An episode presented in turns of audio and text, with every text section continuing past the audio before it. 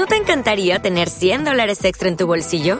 Haz que un experto bilingüe de TurboTax declare tus impuestos para el 31 de marzo y obtén 100 dólares de vuelta al instante. Porque no importa cuáles hayan sido tus logros del año pasado, TurboTax hace que cuenten. Obtén 100 dólares de vuelta y tus impuestos con 100% de precisión, solo con Intuit TurboTax. Debes declarar para el 31 de marzo. Crédito solo aplicable al costo de la presentación federal con TurboTax Full Service. Oferta sujeta a cambios o cancelación en cualquier momento. Are you an RN looking to complete your bachelor's in nursing? In as little as 15 months, you can earn your RN to BS at Stevenson University online. They're accredited, affordable, and offer you the online flexibility you need. Plus, see if you qualify for up to $30,000 in tuition assistance. Looking to accelerate your nursing career? Get started today with Stevenson University Online at online.stevenson.edu. That's online.stevenson.edu.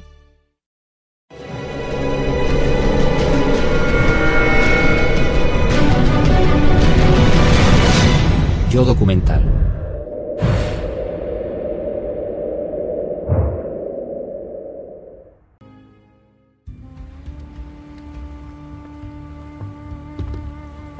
Francesco Tiboni duda de la historia del caballo de Troya. Este arqueólogo italiano se ha marcado como objetivo comprobar la validez de esta milenaria tradición. La primera obra conocida en la que se menciona la leyenda del caballo de Troya es de uno de los poetas más famosos de la antigüedad, Homero. Todos conocemos la historia del caballo de Troya, pero lo que no sabemos es qué pasó en realidad. No tenemos una idea clara de cómo se produjo la destrucción de Troya, ni de lo que sucedió exactamente aquella noche. Porque Homero no describe claramente esa noche, solo nos cuenta lo que pasó después.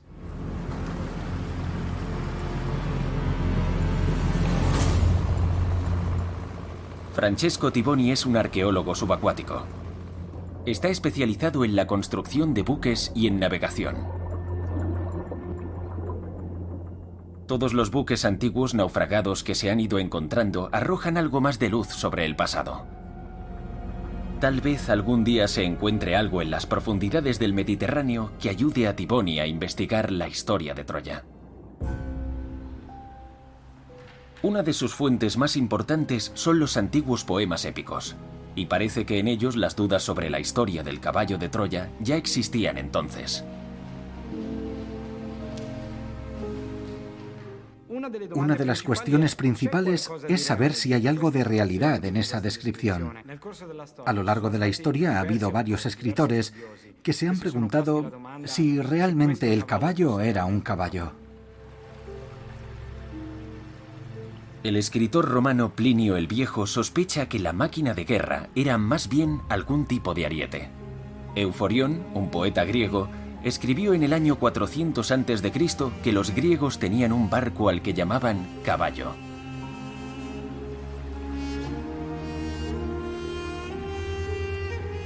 ¿Qué hay detrás de las tradiciones?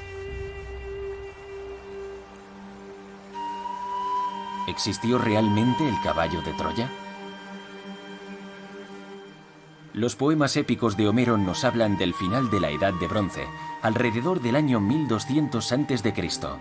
Es una época de crisis y llena de conflictos, en la cual una de las civilizaciones más avanzadas y poderosas desapareció, la civilización micénica.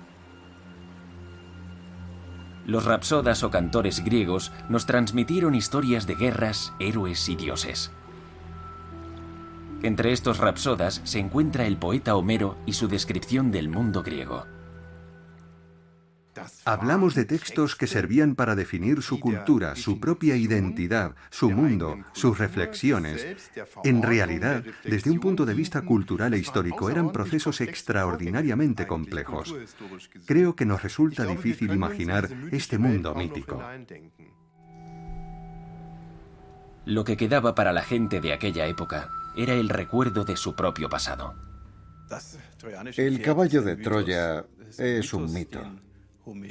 Es un mito que cuenta Homero y lo cuenta basándose en muchos cientos de años de tradición oral.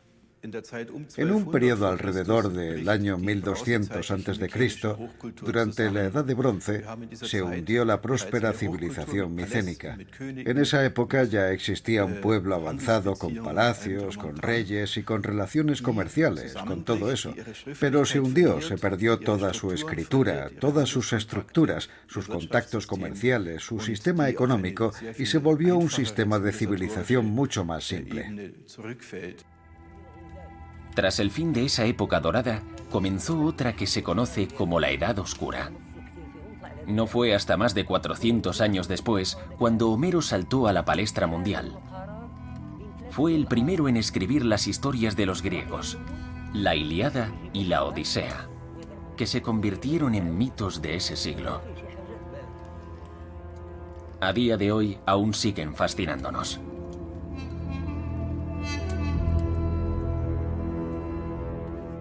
En el curso de la tradición oral entran en juego elementos de la realidad y de la vida de cada persona. En todo lo que escribe Homero debemos tener en cuenta si se refiere a algo que se ha ido transmitiendo desde la Edad de Bronce o si describe la realidad de su propia época. Ambas realidades están ahí. La obra de Homero sienta las bases de las obras literarias europeas el viaje del héroe en busca de fama y gloria a cualquier precio. La épica heroica en su forma original. Así es como seguimos contando las historias hoy en día, y la del caballo de Troya continúa fascinándonos.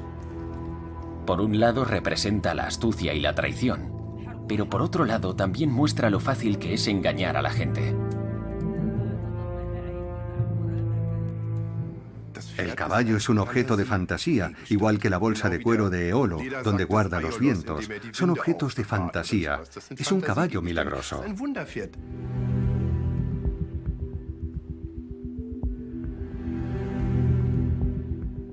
Incluso durante la antigüedad, la imagen del caballo de Troya fue cambiando a lo largo de distintas descripciones, copias y traducciones. Los textos originales de Homero ya no están disponibles, las primeras copias se conservan cuidadosamente y apenas se pueden consultar.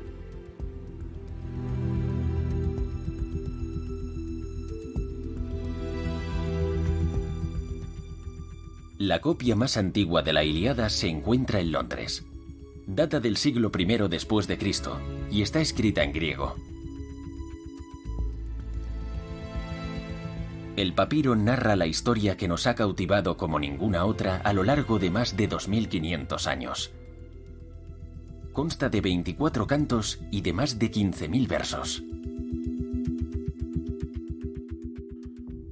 Es una idea fascinante, por supuesto, y si fuera solamente una historia funcionaría como tal.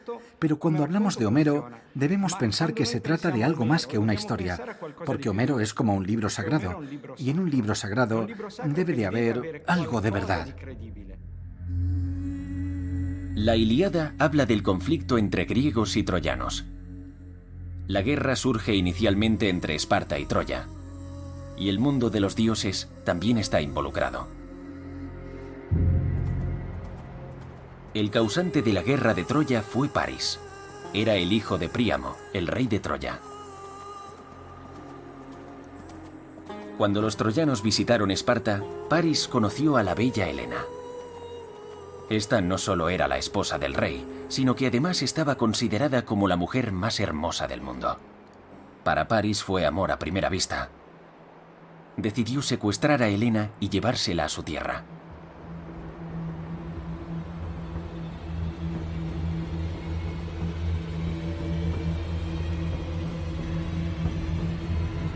Los troyanos se negaron a devolver a Helena y los griegos decidieron tomar las armas.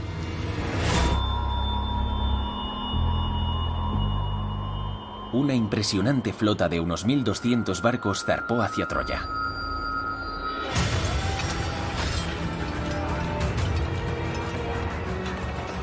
Para los griegos no fue fácil obtener la victoria. La guerra se extendió a lo largo de 10 años, pero los muros de Troya permanecían firmes.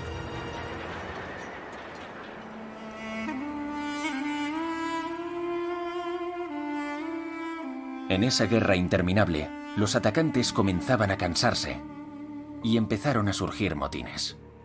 Algunos de aquellos exhaustos soldados no querían seguir luchando. Solo deseaban volver a casa.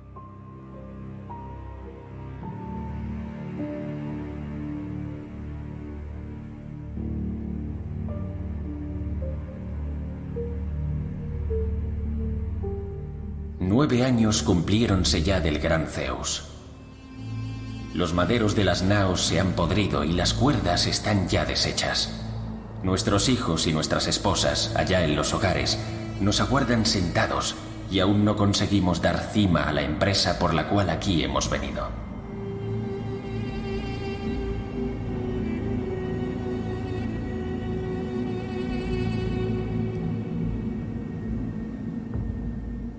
Escapemos en nuestros navíos con rumbo a la patria, porque no tomaremos ya Ilión, la ciudad de anchas calles.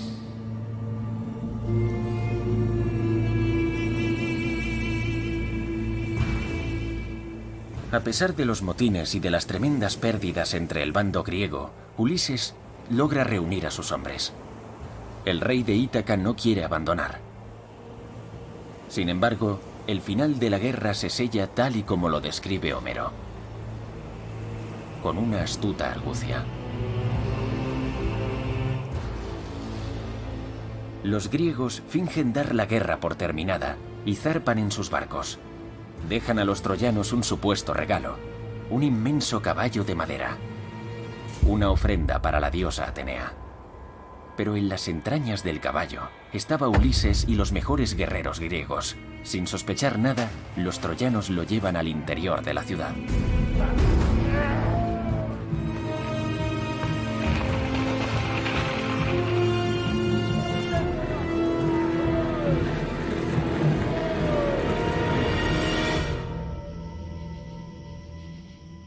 Por la noche, los hombres salen sigilosamente del interior de aquel caballo de madera y sellan el sangriento final de Troya.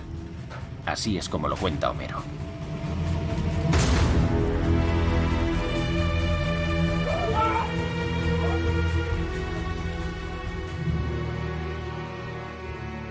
Si alguien intenta buscar una descripción más exacta de esa noche en sus textos, hay un problema.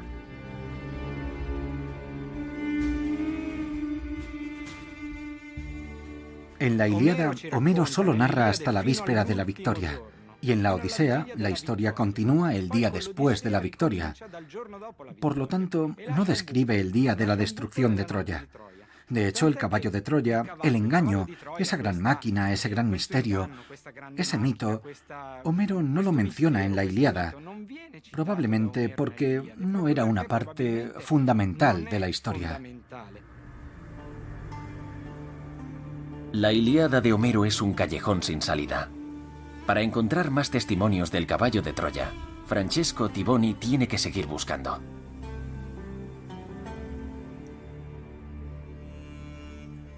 El arqueólogo subacuático encuentra lo que busca en el segundo trabajo de Homero, la Odisea. La obra comienza tras la caída de Troya y narra el viaje de vuelta a casa de Ulises marcado por la ira de los dioses. Homero nos cuenta cómo Ulises, tras deambular diez años, encalla en un reino distante. Al principio nadie lo reconoce y lo invitan a la corte. Allí le pide al Rapsoda que cante sobre el destino de Troya y de Ulises, es decir, sobre su propio destino.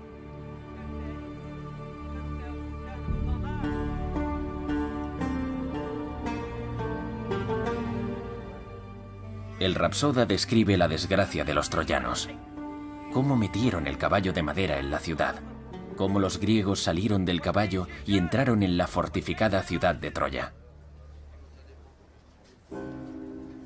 A Francesco Tiboni le sorprende esa somera descripción del caballo de madera. No nos da una descripción del caballo, no tenemos ningún tipo de detalle. En la Odisea, Homero no describe el caballo. No sabemos qué aspecto tenía, cuál era su tamaño, si tenía cabeza, patas, no sabemos nada. Y eso es extraño porque está claro que Homero, como escritor, era muy meticuloso y muy exacto en sus descripciones. Pero en lo que respecta al caballo, es poco preciso.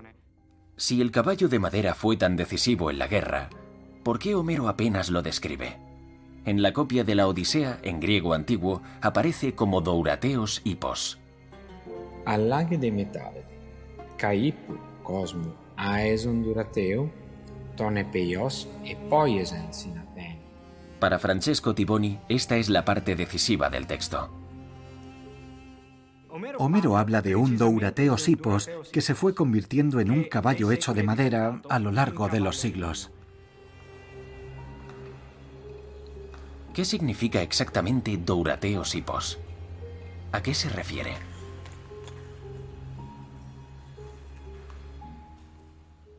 Los antiguos documentos muestran que Dourateos no significa hecho de madera, sino de tablas. Para Homero, durata no es madera en general, sino la palabra que utiliza para describir las tablas de las embarcaciones en muchas partes de la Iliada y de la Odisea. Un caballo hecho con los tablones de un barco. Homero lo expresa así en el pasaje de la Odisea en el que habla del ardid del caballo de madera en más detalle. En la ciudad griega de Patras, Tomás Jondros, profesor de ingeniería, ha calculado cómo pudieron los griegos construir ese caballo. Para él, es una máquina de guerra.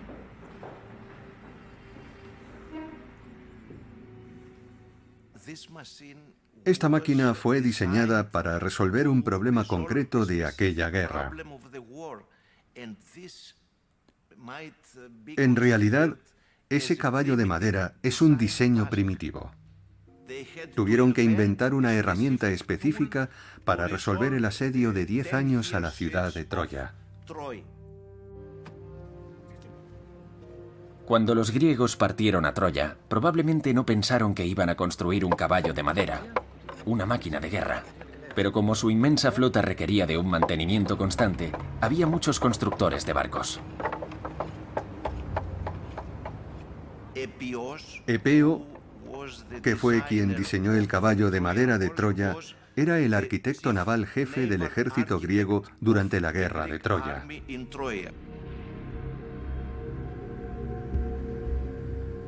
Jondros cree que el material para construir el caballo se obtuvo de los barcos de los muchos soldados que murieron durante la batalla o a causa de alguna enfermedad a lo largo de esos años. Algunos navíos quedaron abandonados, pudriéndose en la playa. Como tenían lista la parte principal de la construcción, que procedía de la parte central del barco, entonces también tenían disponibles los mástiles y podrían haber colocado todo eso sobre cuatro mástiles y asegurarlo después sobre un carro, sobre un chasis. El investigador calcula que pesaría unas 5 toneladas, con una altura de aproximadamente 9 metros y una longitud de unos 11 metros. Tuvieron que tirar de él con 28 caballos para subirlo colina arriba.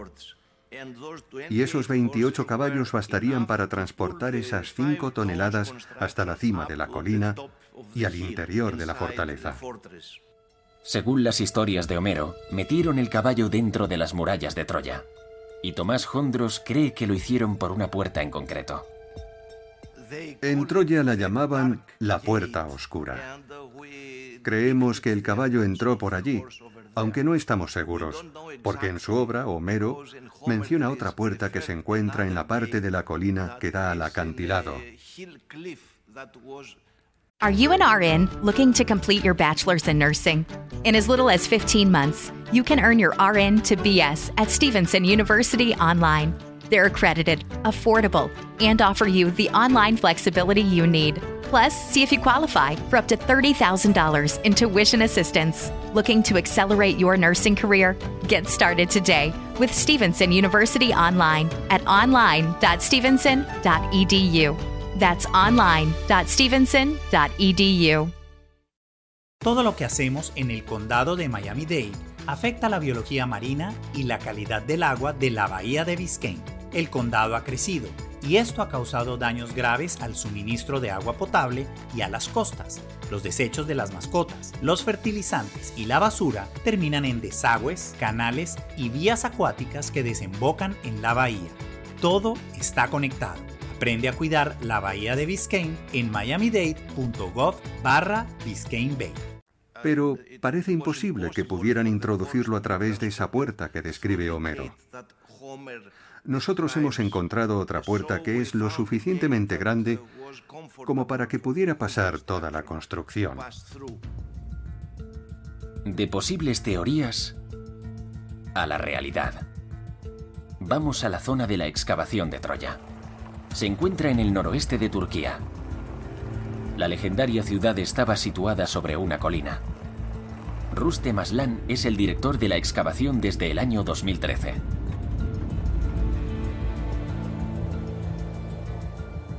Hace 3.000 años, Troya se convirtió en un lugar insignificante, y siguió así hasta que los arqueólogos descubrieron sus ruinas unos 200 años atrás. El imponente complejo da fe del antiguo poder de la ciudad.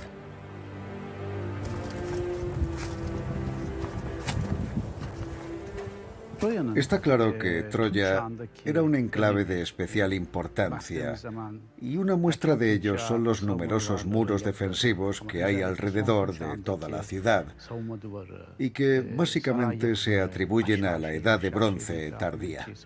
Eso demuestra que Troya tomó medidas para protegerse de posibles enemigos. Situada en una ubicación estratégica, Troya era un lugar que todo el mundo quería controlar. La ciudad de Troya yace en los Dardanelos, la única ruta marina entre el Mediterráneo y el Mar Negro.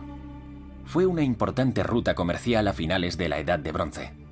En esa época, Troya controlaba el tráfico de barcos, imponía tarifas aduaneras y se convirtió en una floreciente metrópolis. En 1870, un arqueólogo alemán partió en busca de la legendaria ciudad. Heinrich Schliemann sospechaba que la Troya de Homero estaba en la colina de Isalirk.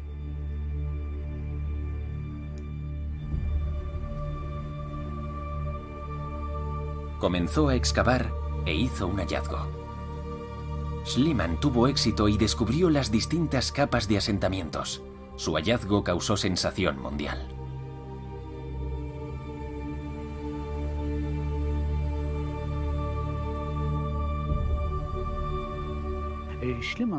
Con su trabajo, Heinrich Schliemann pretendía señalar la importancia arqueológica que tenía esta zona.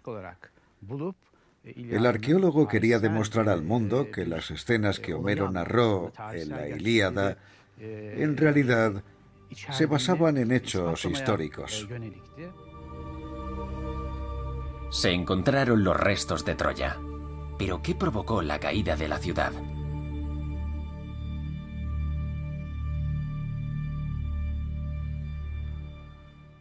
La Ilíada de Homero describe cómo Helena, Príamo y Paris contemplaban la batalla desde la muralla de la ciudad. Veían a los guerreros troyanos intentando reconquistar la zona inferior de la ciudad.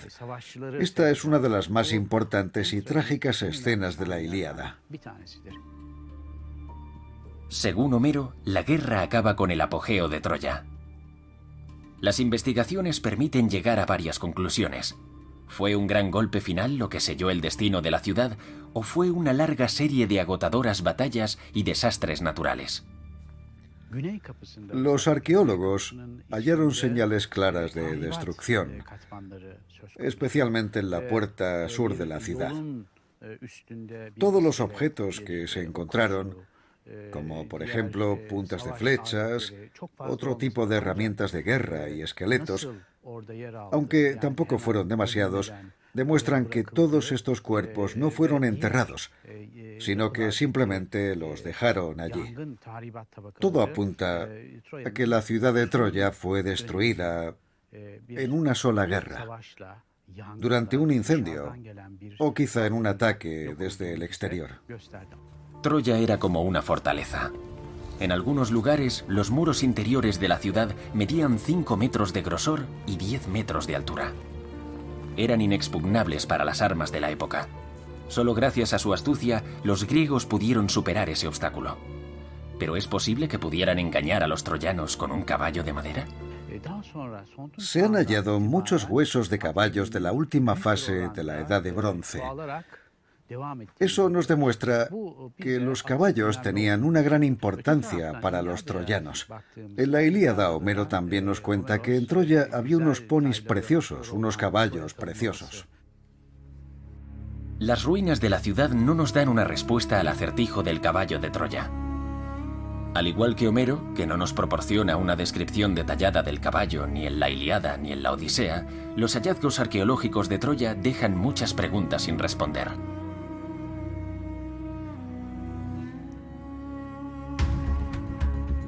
Francesco Tiboni no llegó muy lejos siguiendo el rastro del caballo, de Lipos.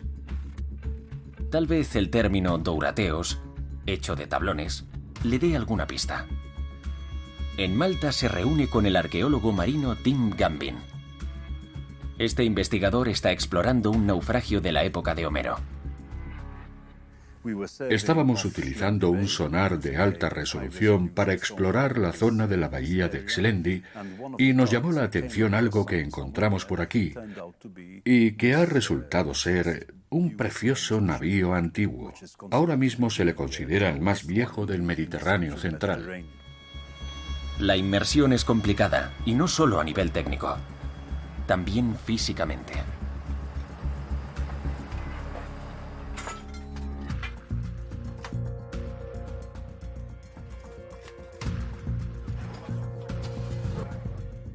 Es todo un desafío. Se encuentra a una profundidad de 110 metros.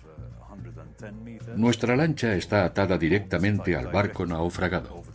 Los buzos tardan unos 8 minutos en descender. Si podemos estar un máximo de 12 minutos en la zona, después de esos 12 minutos los buzos llevarían ya 20 minutos bajo el agua. Así que deberían comenzar a ascender lentamente.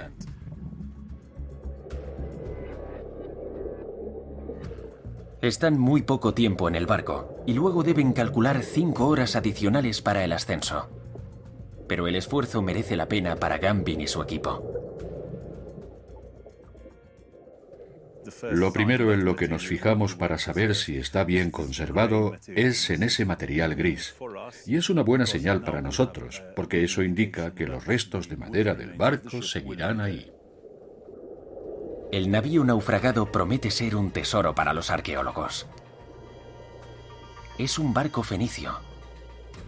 Los fenicios eran comerciantes y antaño dominaron el Mediterráneo.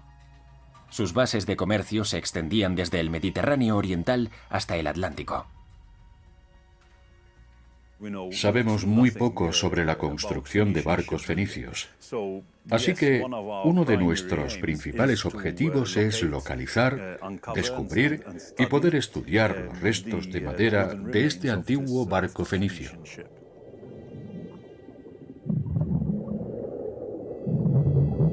Pasarán varios años antes de que puedan rescatar el barco.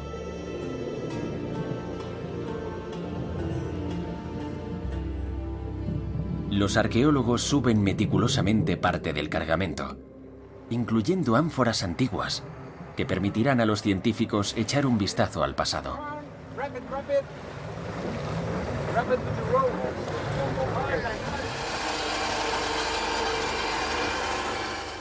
Esta ánfora tiene 2.700 años de antigüedad. Es del siglo VII a.C., la época de Homero. Es posible que, al salir del puerto de Exlendi, el barco hiciera una parada en el cabo para luego cambiar de dirección y seguir su viaje. Algo que, según Homero, o mejor dicho, según lo que cuenta Homero sobre la navegación en esa época, solía hacerse bastante a menudo. Yo creo que debemos acercarnos a los mitos antiguos con la mente abierta. Eso es importante, porque podemos leer la obra de Homero y considerar que lo que nos cuenta es una ficción. Pero si nos paramos a analizarlo en profundidad, podemos vincular esas descripciones con la realidad.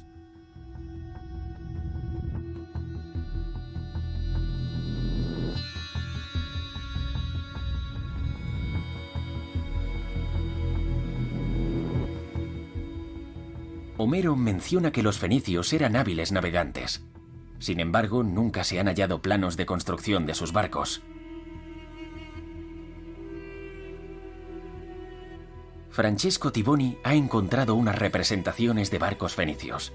Son antiguos relieves en los que se observan cabezas de caballo. ¿Es posible que Homero viera barcos de este tipo? Estos barcos se conocían como hipos o hipoi, que significa caballo.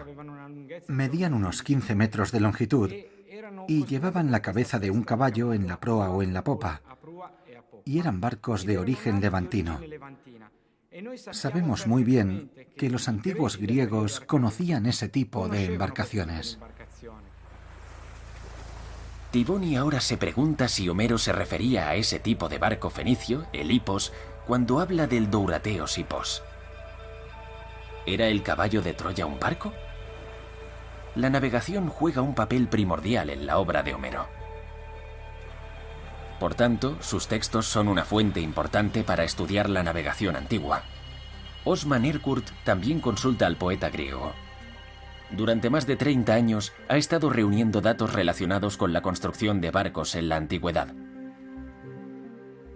Homero era un gran viajero que plasmó sus viajes por escrito, así que podemos fiarnos de su palabra. Por suerte existió y es posible consultar su obra. Y por supuesto, en ese aspecto es una fuente importante para quienes queremos reconstruir un barco antiguo. Pero Homero no era constructor de barcos, sino un mero observador. En sus viajes vio cómo construían los barcos y cómo los lanzaban al agua, cómo los botaban. No podemos tratar este tema únicamente escribiendo artículos en libros y diarios. Lo que hacemos se llama arqueología experimental. Con nuestros proyectos solo realizamos hallazgos experimentales. Por este motivo, Osman Erkurt y su equipo están reconstruyendo barcos antiguos, incluido un hipos. Se conocen varias técnicas empleadas en la antigüedad para unir tablones. Una de ellas es la de ranura y lengüeta, y otra es la llamada técnica de lazadas. Al reconstruir el hipos, vamos adquiriendo conocimientos. Cómo se carga, cómo son las velas, cómo se usan los remos. El mejor modo de hallar respuestas es construyéndolo.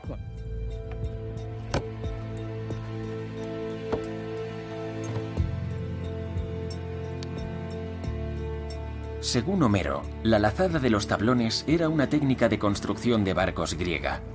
Los tablones estaban firmemente unidos unos a otros mediante cuerdas, y cuando se botaba el barco, automáticamente se unían. La embarcación se ajustaba y se volvía estable. El poeta también nos habla de la inmensa flota griega. En su catálogo de barcos de la Iliada, enumera meticulosamente los barcos que zarparon hacia Troya. Francesco Tiboni está convencido de que Homero no se refería a un caballo, sino a un barco. La idea del caballo y del barco estaba muy extendida en la antigüedad. Es decir, el paralelismo entre caballo y barco. Es más, incluso hay textos en los que los barcos se describen como caballos. En la antigüedad era habitual llamar caballos a los barcos. La primera prueba de esto la encontramos en el cuarto canto de Homero. Ahí las embarcaciones reciben el nombre de halos y poi, es decir, caballos del mar, y también se refleja así en toda la literatura hasta finales de la Edad Antigua. Los barcos griegos representados como caballos del mar. Una imagen muy mitológica. De hecho, Poseidón es el dios del mar, pero también es el dios de los caballos. Y recorre el mar con un grupo de caballos. No lo hace en un barco, como cabría esperar.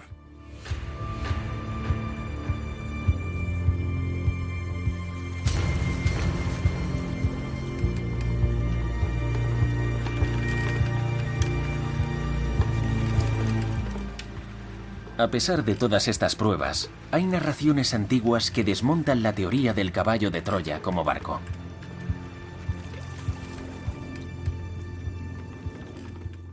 La representación del caballo de Troya, ya desde la época de Homero, o probablemente desde algo después, es la de un auténtico caballo. El hipos troyano era obviamente considerado un caballo por el propio Homero. Para él era un caballo.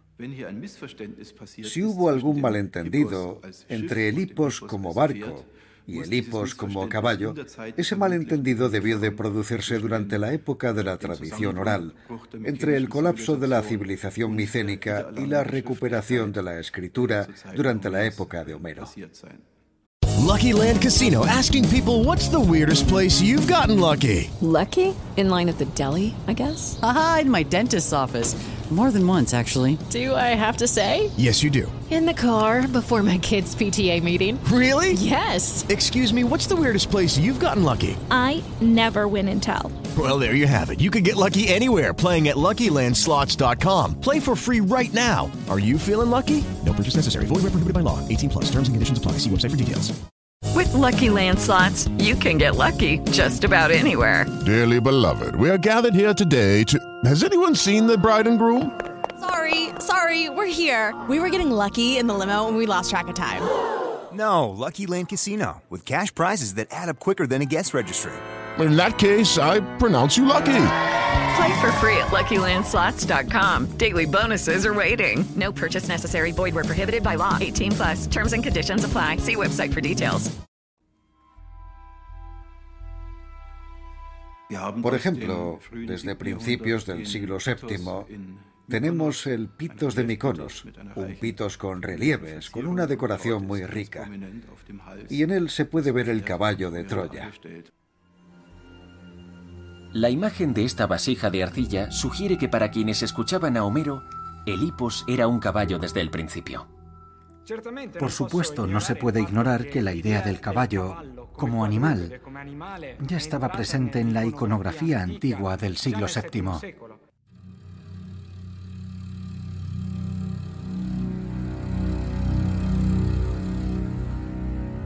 Las ilustraciones muestran caballos de Troya muy distintos, hasta en los más pequeños detalles. Para Tiboni, precisamente esto es una contradicción. Ni siquiera hay dos descripciones iguales.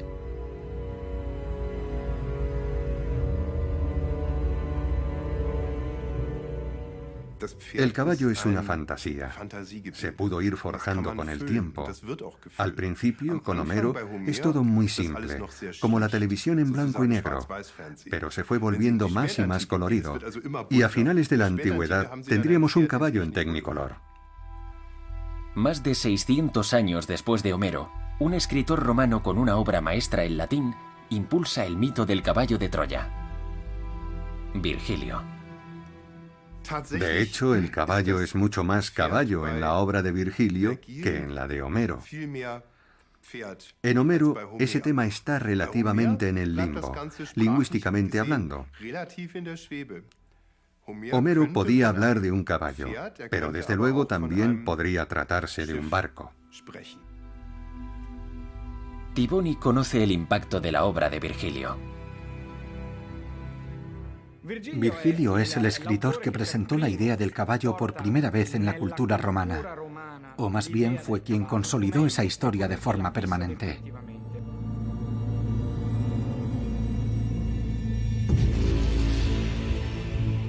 En la obra de Virgilio, la Eneida, la historia del caballo de Troya se adorna un poco más. En ella describe cómo el vidente Laocoonte advierte a los troyanos del engaño de los griegos y del caballo de madera.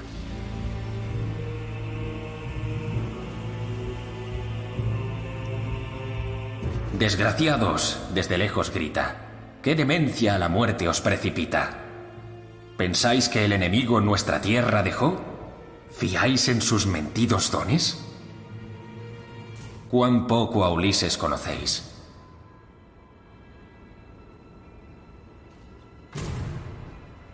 ¿O encierra esta fábrica aquí vos campeones o artificiosa máquina de guerra es.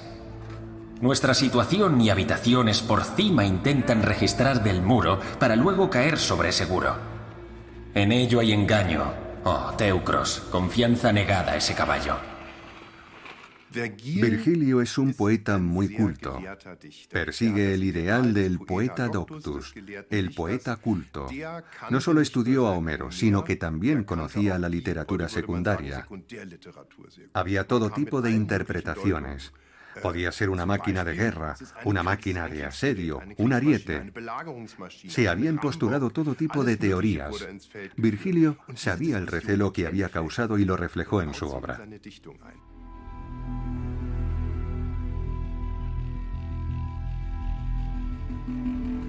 Virgilio describe un caballo hasta el punto de que traduce Durateos hipos como Ecus lineus. Por lo tanto, él lo transforma en un caballo de madera.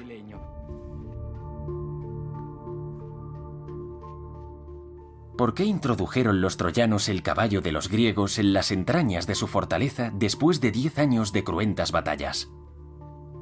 Tal vez uno de los mayores naufragios hallados en el siglo XX pueda arrojar algo de luz.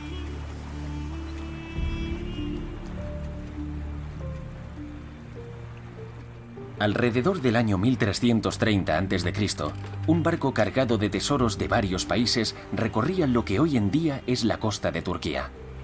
El barco mercante se hundió, supuestamente, durante una tormenta en el cabo Uluburun.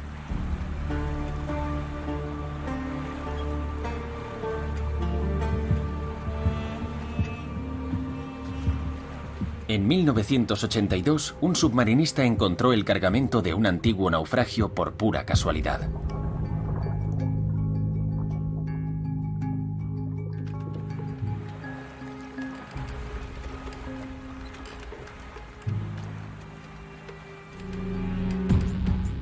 Los arqueólogos llegaron dos años después. Durante las numerosas inmersiones, descubrieron que la embarcación naufragada no podía tratarse de un sencillo barco mercante. El cargamento indicaba que debía estar en una misión especial.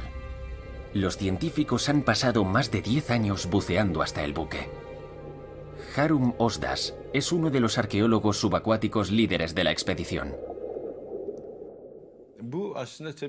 Se podría decir que el hallazgo de este naufragio es uno de los mayores descubrimientos del último siglo, porque el pecio de Uluburún nos ha permitido saber algo más sobre la construcción de barcos durante la Edad de Bronce.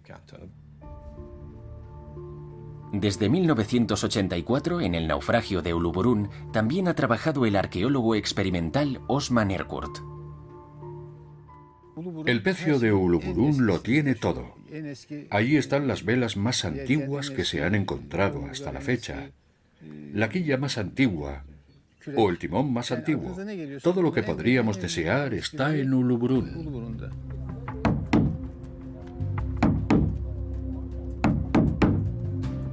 Además de información importante sobre la construcción de barcos, ofrece otro tesoro único. No era un carguero normal y corriente. En ningún otro barco hemos visto un cargamento con tal variedad de materias primas y otros objetos valiosos. Todo esto demuestra que se trataba de un intercambio. En un barco normal no te encuentras 22 anclas, 150 ánforas, 10 toneladas de cobre y una tonelada de estaño. Es un cargamento enorme y muy caro, incluso para hoy en día. Su destino era el imperio micénico.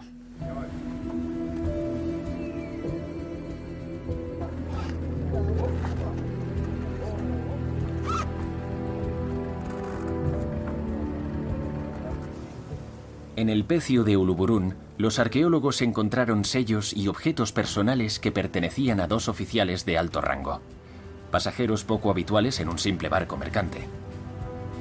Por tanto, para los investigadores, esta es una prueba de las relaciones diplomáticas a finales de la Edad de Bronce.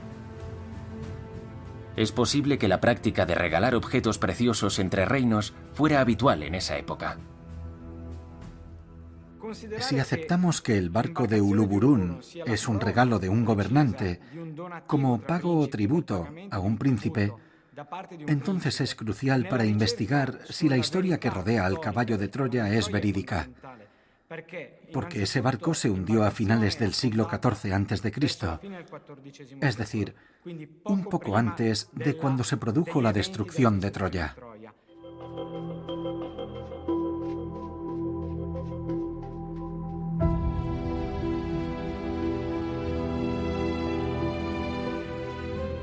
En la época de Homero, eran principalmente los fenicios quienes se aventuraban a ir más lejos con sus barcos. Tenían un conocimiento náutico increíble. La tecnología que empleaban para construir sus barcos les permitió dominar el Mediterráneo, o al menos jugar un papel comercial decisivo en la zona. Los fenicios construían sus barcos con técnicas desarrolladas por ellos mismos, entre ellos el hipos, el barco con cabeza de caballo.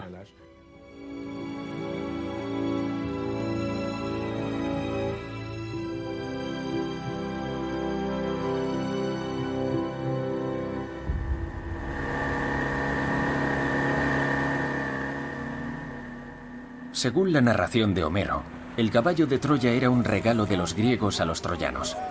De haber sido un barco, un hipos, ¿lo habrían aceptado los troyanos como regalo? Francesco Tiboni está convencido de que así fue.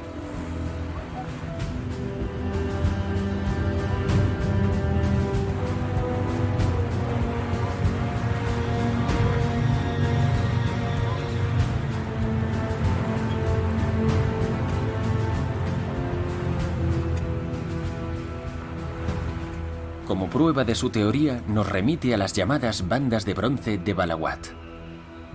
En ellas se describe el sometimiento de varios pueblos ante el rey asirio Salmanasar III, incluyendo navegantes y sus barcos. Aquí aparecen representados dos hipoi, o mejor dicho, hay tres bandas de bronce con dos hipoi por banda. Se trata de barcos fenicios. Podemos ver que son fenicios por sus tocados puntiagudos y su ropa. Ofrecen sus tributos tras ser derrotados en una batalla, en una guerra por el control de las vías marítimas. Es básicamente lo que sucedió en Troya. En este caso, era una guerra por el control de las rutas marítimas y el perdedor pagó su tributo con un hipos. El hecho de que el hipos se encuentre en esta puerta y que fuera algo que los perdedores pagaban como tributo al final de la guerra es un dato muy importante para mi investigación. Sabemos que estos barcos, cargados con lapislázuli, oro, plata, metales preciosos y marfil, a menudo procedían de territorio fenicio. Eran barcos fenicios, hipoi fenicios o algunas embarcaciones anteriores a los hipoi que se ofrecían como tributo. Los relieves de bronce en los que aparecen los hipoi para el rey asirio datan del siglo IX a.C. Si Homero conocía esos hechos y los incluyó en sus obras, no se puede demostrar. Si suponemos que dejaron el caballo en la playa, o que ese barco llamado caballo quedó abandonado en la playa, entonces es muy posible que los troyanos consideraran que era un regalo, un tributo de los griegos al final de la guerra.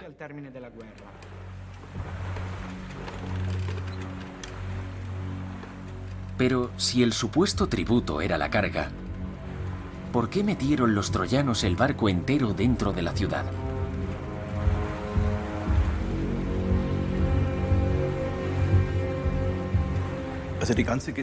La historia solo funciona si pensamos que los griegos dejan un exvoto en la playa, una ofrenda para la diosa Atenea. Y eso significa que pertenece a la diosa Atenea y que tenían que llevarlo al santuario de Atenea, que se encontraba en el interior de la ciudad. Según Francesco Tiboni, en la época de Homero, los griegos asumirían que si dejaban un barco abandonado en la playa, se consideraría como una especie de regalo tras su retirada. Así que los troyanos aceptaron ese tributo como una forma de sumisión e introdujeron el hipos en la ciudad, dando por finalizada la cruenta guerra de Troya.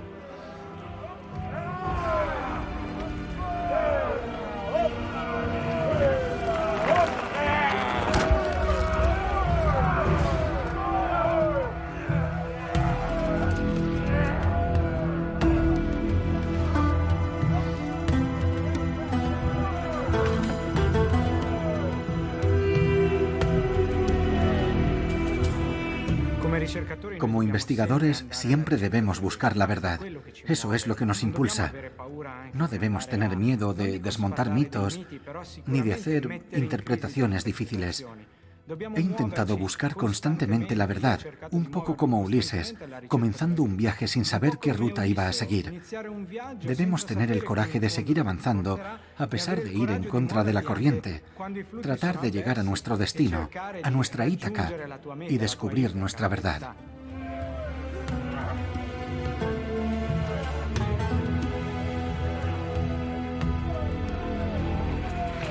La leyenda de la guerra de Troya se transmitió oralmente durante muchos siglos, hasta que Homero la inmortalizó en sus obras. Esas historias siguen teniendo el mismo efecto en nosotros. El caballo de Troya del pasado forma parte de nuestra cultura de hoy.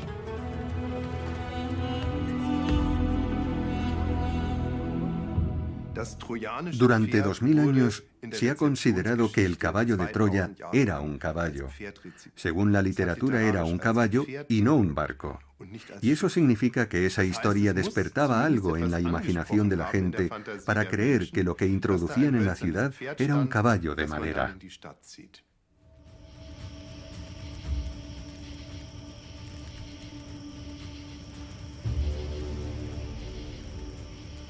Esta es la historia del final de una ciudad legendaria, después de incontables años de sangrientas batallas a manos del astuto Ulises.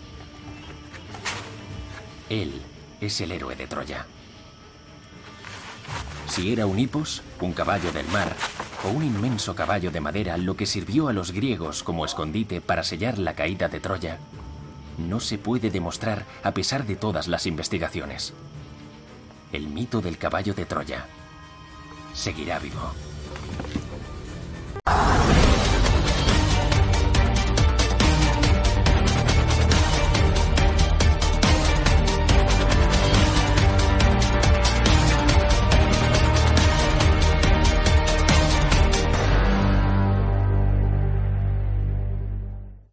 Judy was boring. Hello. Then Judy discovered ChumbaCasino.com. It's my little escape. Now Judy's the life of the party. Oh, baby, Mama's bringing home the bacon. Whoa, take it easy, Judy. The Chumba life is for everybody. So go to ChumbaCasino.com and play over 100 casino style games. Join today and play for free for your chance to redeem some serious prizes.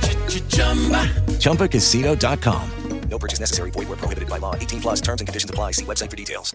With Lucky Land slots, you can get lucky just about anywhere. Dearly beloved, we are gathered here today to. Has anyone seen the bride and groom? Sorry, sorry, we're here. We were getting lucky in the limo and we lost track of time. No, Lucky Land Casino, with cash prizes that add up quicker than a guest registry. In that case, I pronounce you lucky. Play for free at LuckyLandSlots.com. Daily bonuses are waiting. No purchase necessary. Void where prohibited by law. 18 plus. Terms and conditions apply. See website for details.